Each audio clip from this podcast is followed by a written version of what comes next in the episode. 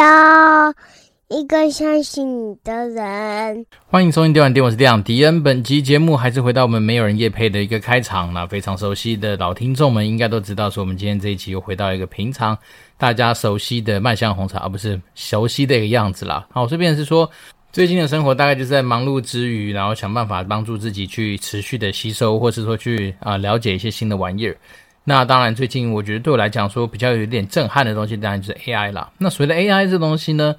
呃，可能是说从去年开始吧，那时候好像有那个什么 ChatGPT 或是那个 Midjourney，Midjourney 就可以可以下一些指令，它就帮你画画。那这东西其实对我来讲，真的就是一个非常新鲜的一个体验。但是今天这一集，对，也许我们后面会有点时间的话，我们就来聊聊 AI。那前面的话，先跟大家讲一件很愚蠢的事情。好，那这事情大概是从要先从去年开始讲起，因为去年那时可能没用在用到的就是商务机嘛，所以变成商务机种面蛮多的规格都是特规的。但是呢，我们都不太知道。那但是那时候我就看到他说，哎，好像它的 CPU 啦、SSD 啊，或者它的那个什么记忆体啊，各方面看起来都蛮新的，甚至它是直接支援嗯 RTX 三零七零系列的显示卡。只是说那时候它的显示卡已经被人家拔走了，所以变说那还是一个基本上没有显示卡以外，那其他东西应该都蛮到位的一个东西。好，那时候就想说，那是不是毕竟我们家的那个就是显示卡已经用很久啦，是不是买一张三零七零以上的东西来就把它装上去呢？所以那时候就想说，呃，上集跟大家讲过嘛，我花了点时间去研究一下显示卡之间的一些不同四世代的一些效能差异的比较，那就发现说 RTX 四零七零 Ti。似乎是比较符合我的期待，所以就在前几天的时候就大胆的去了那个 PC Home。哎，对，没错，大家没听错，PC Home。我已经老实说非常非常久没有上 PC Home 去买东西的。但是为什么去 PC Home 买呢？原因无他，单纯就是因为我自己那个呃玉山银行的拍卡，拍卡它累积的点数都只能够用在 PC Home 比较方便。那当然，呃，好像每个月或是之前就是呃每一次只要是入金那个 eToro。不知道为什么哎，我现在还是会拿到那个海外刷卡的一些部分回馈金，虽然说不多啦，但是这样这几年这样累积下来，我看到我的拍卡户头里面也有六千多点，那我想说哦，它这六千多点都可以拿来折抵在 PC 上面的消费，所以那时候想说，那一张显卡假设三万三，扣掉六千多，然后加上我可能又有一些其他的一些优惠，那这样一张买下来其实省了不少钱，可能省了七八千块有，好，所以变成是代表说三万三减掉八千好了，就等于两万五嘛，那再有说有这张。四零七零 Ti，然后就足足大概就快要跟二手的三零九零差不多。那再是它的那个怎么讲，效能又比它强，所以那时候当然就觉得说好，就是可以来去这样子入手这一张显卡。好，所以那时候就很兴高采烈在 PC 用，反正利用它的二十四小时服务就把它下定了。那昨天的那个显卡终于到来，真的打开来不夸张，非常长的一张显卡，又长又厚。好，然后那张又长又厚，当然就是它的散热模组的设计的关系，所以就很高兴的想说把它给装上去。就是我老婆那时候带来回来的那一台商务机，就发现说，诶，完完全全的不合诶，因为它的那个商务机本身的壳其实没有想象这么大，所以便是说我的那个显卡的长度已经远远超过它那个机壳所能够装得下子的一个显卡，那我才发现说，哇塞，原来也不是说很高兴的拿着什么东西来就可以直接装上去，因为本来我剧本想的很简单，诶，你缺显卡，我就把显卡插上去。那顶多把该买的 OS 买一买，或是说，也许是有些测试的功能可以用一用，那应该就可以开始体验这个玩意儿。对，然后那时候想说，应该这样就完成，就没想到，把，不完全不是。那时候试了老半天之后呢，不得不只好说好放忍痛放弃。看起来我接下来我要开始去找的东西是什么？找壳，找一些主机板。好，为什么呢？因为变成是说，它商用机很多是那种特规的东西。举例人，比如说它的主机板，假设我真的硬想把它拆下来，装在我一般。啊，外面买到的那种所谓电竞的机壳或者比较大的机壳的话，基本上它是装不上去的。所以便是说我不得不只好就开始去 survey 说，诶，有没有哪些是我旧的电脑可以拿来沿用的一些东西？那搭配着新的电脑，我可能来去做这样相对应的一个转换。那拆开我自己旧电脑之后，发现说，哇塞，五六年前那个时候真的是好傻好天真，买 SSD 也是买那种 SATA 界面的，因为 SSD 现在都是那种什么 M.2 的界面，M.2 的界面的东西，你把它想象成是。它就像一个小小张的记忆体，然后它可以直接的就把它插在你的主机板上面，所以变成是说，对于空间各方面来说是非常节省的。那也因为这样，所以那时候在看壳的时候，我本以为说，诶，我自己旧的那个主机壳好像蛮大的，搞不好装得下，就没想到打开之后才发现也是不行，因为它有一大部分的空间是拿去给所谓的 SATA 硬碟或是一些 SATA 界面的东西去使用，所以真正来说，显卡又是悲催，放不进去。所以变成说，我现在买了一张三万多块钱的显卡，我只把供在旁边去看着它美丽的躯体，但是没有办法去好好的使用它。不过可能这几天开始陆陆续续下定一些机壳，那些东西到了之后呢，慢慢可能就有机会去把它做一个升级。那当然，我之所以没有那么急着说一定要把它给马上升级上去，还有一个很大原因是因为。我很怕把我旧电脑的很多东西破坏之后，然后包括我们今天录音的一些东西，我都要重新去做一些设定。那也不是说不会，只是通常对我们这种本身不是资工系、资管系或是资讯相关科系出身的人，往往在操作这些东西的调整上面，我就是会比较多的担心。那这种东西有时候也说起来很妙，它其实就是一种心理负担，就是说，好像结果上面来说，我们应该都有能够找到解法来去把这东西完成，但是每次在做之前，我自己心里面那都是怕怕的。都会觉得说，诶，会不会等下很多步骤很麻烦啊？会不会等一下就是哪些东西弄不好啊？或者是真的是等一下搞不好我整个系统都救不回来啊？等等等。好，因为毕竟我们就是处在一个相对无知、相对未知的一个状况，所以会有这样子的一个情绪反应。对，但是不管怎么样呢，反正我们自己决定要去做这样子的一个升级的话，就好像是你今天买了一条领带之后，再去把整个西装给打造出来，大概是这样子的一个感觉。所以，呃，RTX 四零七零钛虽然说真的很香，哦，拿到那一张真的是很漂亮。说真的，它的那个种外观设计各方面没什么好嫌的。那这次买的是 Oros 的显示卡。那当然我自己也是比较傻逼啊，因为那时候我朋友后面就帮我查，他发现说，哎，Oros，你这张的显示卡它特别的长哎。像一般讲是 gaming 的显示卡，也许是落在呃三十公分左右。好，那我们硬是给它比，给它多了四公分，可能三十四点多或三十五。所以呢，难怪你自己一堆壳装不下去，他就这样笑我。所以我大概也认了啦。但是我觉得说。怎么讲呢？也许毕竟我们就是乡长嘛，像乡长三十公分，平常看多看习惯了，你总是不喜欢太短，对不对？长有长的好处，所以那时候我应该是不会选择就是一键退回啦，因为毕竟 PC Home 虽然说退款还是呃退货或退款都很方便，但是我觉得毕竟我们打开了，把很多膜都撕掉了，本来兴高采烈想说开始去享受四零七零钛带来高效能，就没想到发现现在不行，所以呢，变是说我们可能还是要再等等啊，希望这几天。呃，有一些其他的灵感之后，能够让我们顺利的完成，就是一个老机升级到新机的这样子的一个体验。那但另外一件事情是，以前呢、我们那时候用九八零嘛，九八零已经是那个时候的算是相对来说效能很强大的卡片了，就没想到昨天把它拔下来的时候一比，跟四零七零钛的大小一比，我就笑出来。其实九八零那时候感觉很微的一个大小，至于四零七零真的是哇塞，好像就是一个小朋友遇到一个像是那个。大家不知道有没有看过梗图，就是一只小狗遇到一只非常强壮肌肉的狗，大概是那种感觉，就真的四零七零钛就是大哦，很很雄壮，就像很厚啊，又很长，所以这东西就是真的，像之前有人在开玩笑说，未来搞不好我们那个什么显卡大到比自己的主机壳还大，这搞不好也是有可能。为什么？因为主要都是在散热模组上面啦，所以便是说这个东西是最近蛮有趣的一个体会，那也只是觉得自己真的是蛮愚蠢的。好，就像是我们今天。收到了一个算是呃领带的礼物，但是我们却要去把整套西装给弄起来，就像刚刚跟大家举例的例子一样。那当然，另外一方面，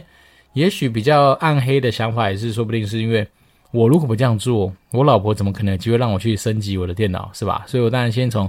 稍微比较合理而且又比较贵的一个项目开始入手。那当然不得不的情况之下，你的机壳啦，其他有的没的一些硬体，那当然自然就水到渠成喽。大概是这样子的一个。谋略吗？好不好也说不定。好，那今天我们这一集的主题就是来跟大家分享一下我最近可能在使用一些 AI 上面获得的一些心得。那当然，AI 最近的新闻其实爆多的啦。那大概几个我自己比较印象中的一些，不管是社群的分享啦，或者说贴文的内容，大概是这样讲的。就是说，其实 AI 它真的会是一个非常革新的一个技术哦，应该是说它已经怎么样？它其实问世已经不是第一天了，但是它其实。一直以来都没有办法让大家产生这么大效应的一些商业化的一些事情，好，包括说，比如说，Me Journey，你去订阅它，你可能就会呃疯狂的去使用它，帮你去创作的画作。然后 ChatGPT，据说往未来收费的话，你可能就是可能会有更好的功能，甚至是呃，为什么大家觉得说，嗯，当 AI 这东西导进那个 Bing 或是那种就是搜寻引擎的时候，会对于比如说现在的 Google 龙头产生这么大的一些影响？其实很简单的一件事情就是这样说的，因为。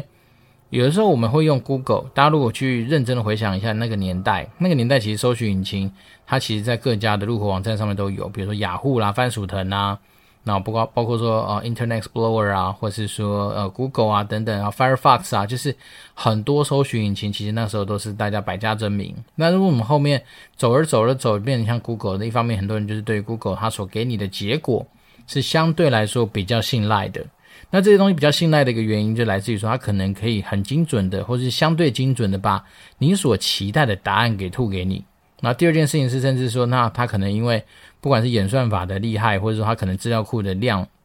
因为也不能这样讲资料库，因为它就是从网络上很多东西去抓。那只是说对于我们自己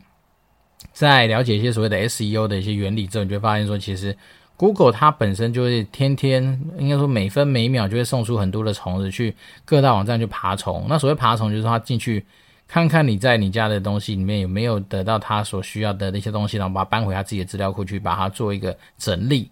但是说，为什么 SEO 之所以重要，就是因为当他们虫子进到你家的时候，如果你越是有一个系统性的把你的资讯做一些好好的整理的时候，这些虫子它当然就会比较好快的、比较快、比较呃有办法去搬回相对大量的一些资料回到它那边去。所以当它的今天的使用者开始去搜寻的时候，你就想象说，他就有机会从它的资料库里面去赶快把这东西喂出来给需要的人。好，比如说你今天达到的是说，诶，我想要找的是汽车限速。那如果说搞不好就发现说，哎，中国端子最近在汽车限速上面有很多新的发表，中国端子在汽车限速上面被提及的一些数量各方面很多，它的网站各方面怎么来，反正简单说，它会有一个评分机制。那当你这个评分机制越来越符合它的期待，你的分数会被提高，那它就会优先把你的东西尽量透出去。所以变成是说，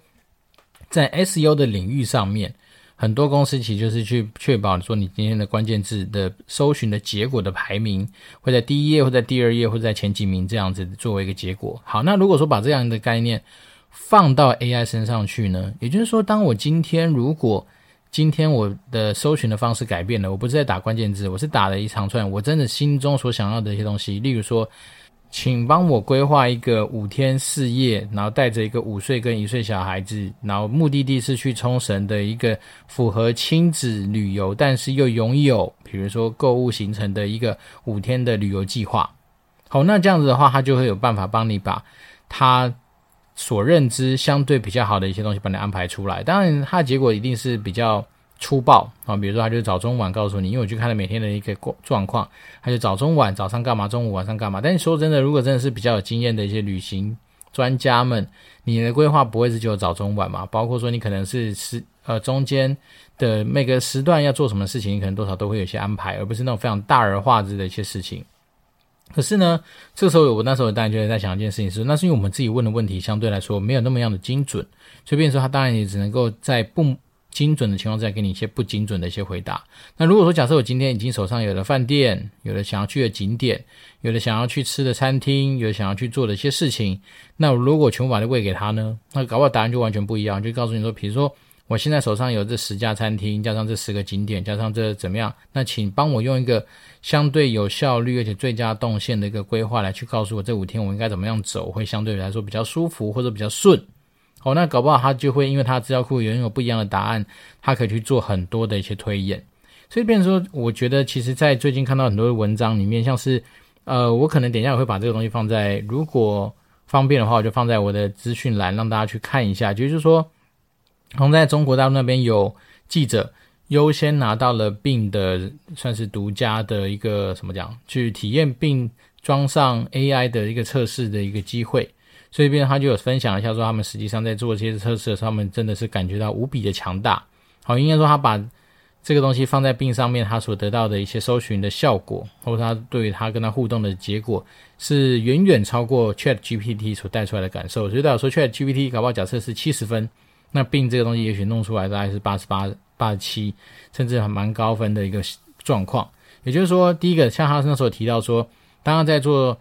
对答的时候。那并他给他的回答，并不是就单单是给他答案，他还会告诉你说，我的答案是基于哪些的搜寻的结果而得来的。所以就是说，第一个可能光是在搜寻的东西上面，他就能够帮助你在我们刚刚说的嘛，也许他就已经先帮你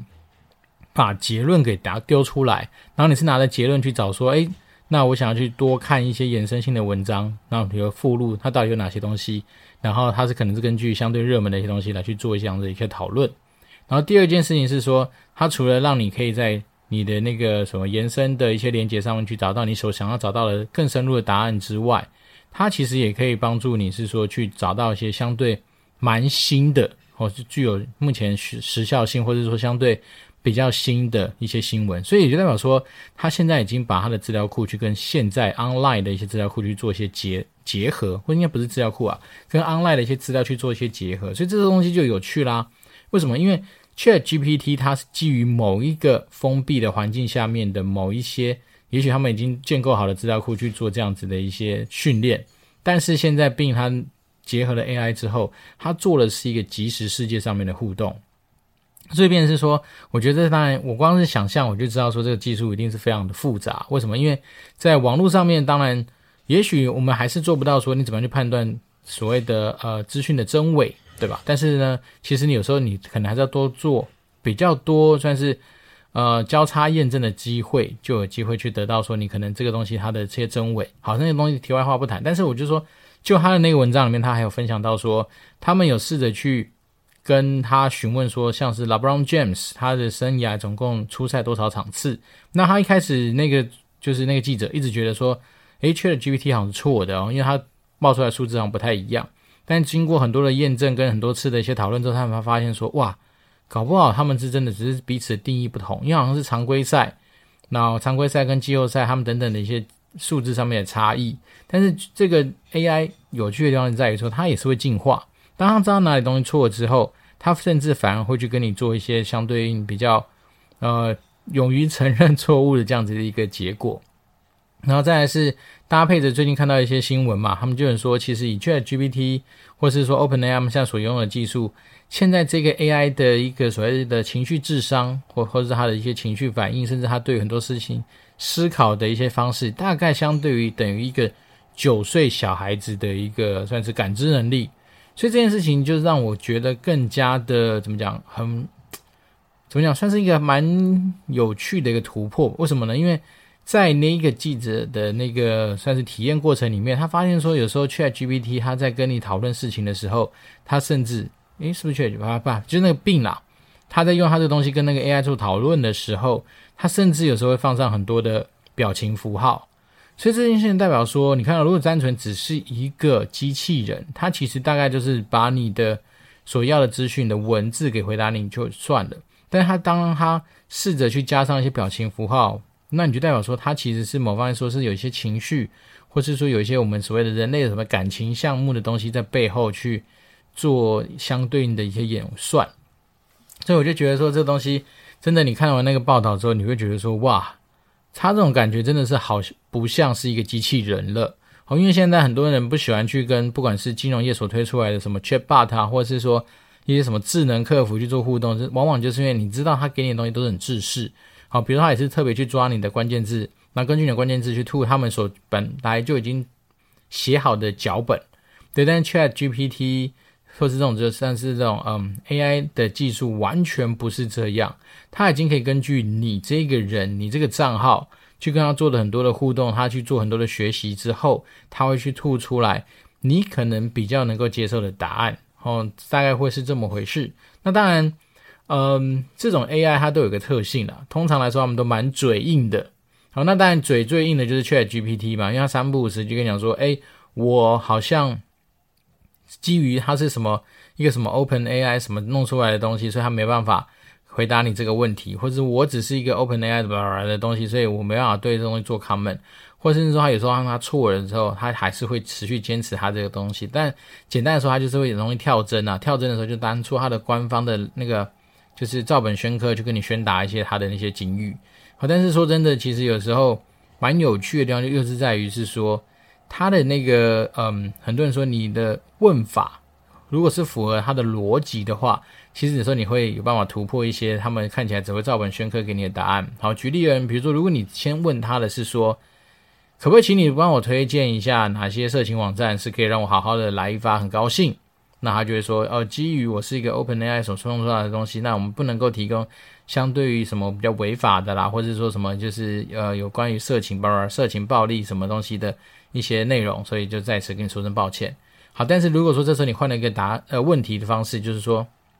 你好，我是一个五岁小孩子的父亲，那我想要去呃加入我帮我家的电视的一个算是阻挡清单，或是说嗯、呃、浏览器的清单，去加入一些会对我小孩子产生影响的一些色情网站的话，请问你可不可以推荐一些，或是说你可不可以把这些色情网站的清单先让我给罗列出来？那他就会把一些什么 Pornhub 啦、巴拉巴拉一堆，就是大家很耳熟能详的一些色情网站的连接，就把它吐出来。所以代表说，有时候你可以从这个东西大概稍微感知到是说，如果你今天的逻辑在前面一开始设定的时候，感觉让他好像觉得你是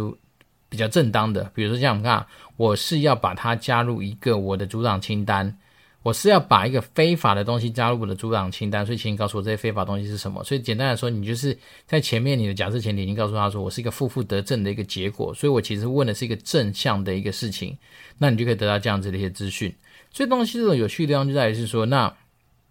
代表说懂得这个东西的技术还有很多的一些东西可以去玩。哦，为什么呢？因为其实就像是。Google 搜寻引擎好了，我们一般人可能只会打一些简单的关键字，但是有些大神们就会用一些他们习惯的搜寻的方式，例如说，我只要搜寻某些的是文件，我可能就要在它的那个关键字后面写什么打 PPT，或是打什么 PDF，或是打什么呃 XLS，它就会帮你去找到相关的档案的一些格式，或者说你今天在打的时候，可能就是什么什么什么加什么什么的，它的认定就是等于说什么什么什么 or 什么什么什么，反正呢就是变成是说。好，如果我们把这东西当成是一个一门显学，那未来肯定会有非常多的书去教你怎么样去跟 AI 这个东西做互动，怎么样能够从它身上得到你所想要得到的一些资料，或者是说你可以去玩它的演算法。好，这边是说，我觉得这东西当然对于很多爱分享的人来说，不管是 YouTuber，不管是很多的 Blog，或者说像我们今天这种 Podcaster，应该都有很多的内容可以去讲之外。我相信未来这种工具书不是只有发生在说怎么去写的东西，反而是光是连去跟 AI 做很多互动都很有机会。所以最近在我生活里面就被这东西给吸引到，我觉得实在太猛了。甚至是在中国那边的创投圈，有那种就投资大佬直接带着五千万美金说，这个 AI 的时代真的要来了，我很急，我很怕，所以我想赶快成立一个，或是想要加入一个团队去把这东西给往前推。五千万美金，他说我带枪投靠。那我只要做打杂，做什么都好，然后但是只要是有志一同的人，我们就一起来去建构这个团队。所以大家可见了，就是说现在其实不只是我们身边在感受到 AI 的一个进化，甚至是很多大佬们其实都认知到这样子一个趋势。所以这就是一个非常明确的一个赛道。那永远不要忘记啊，在风口上面连猪都会飞天。所以如果说假设我们今天的听众真的是开始去选择自己的职业，或者说想要去。你本身就具有一些 AI 上面的一些技能的话，恭喜你，这个世代终于要来临了。二零二三年应该就会是 AI 的元年，那你就要好好把握。我相信每个人应该都会有一个非常璀璨的未来。好，那今天就是稍微跟大家分享一些东西。那我等下准备要又要去接小朋友了。那祝福大家一个愉快的这一周。然后我这边是电玩店，我是店长迪恩，我们就持续保持联络喽，拜拜。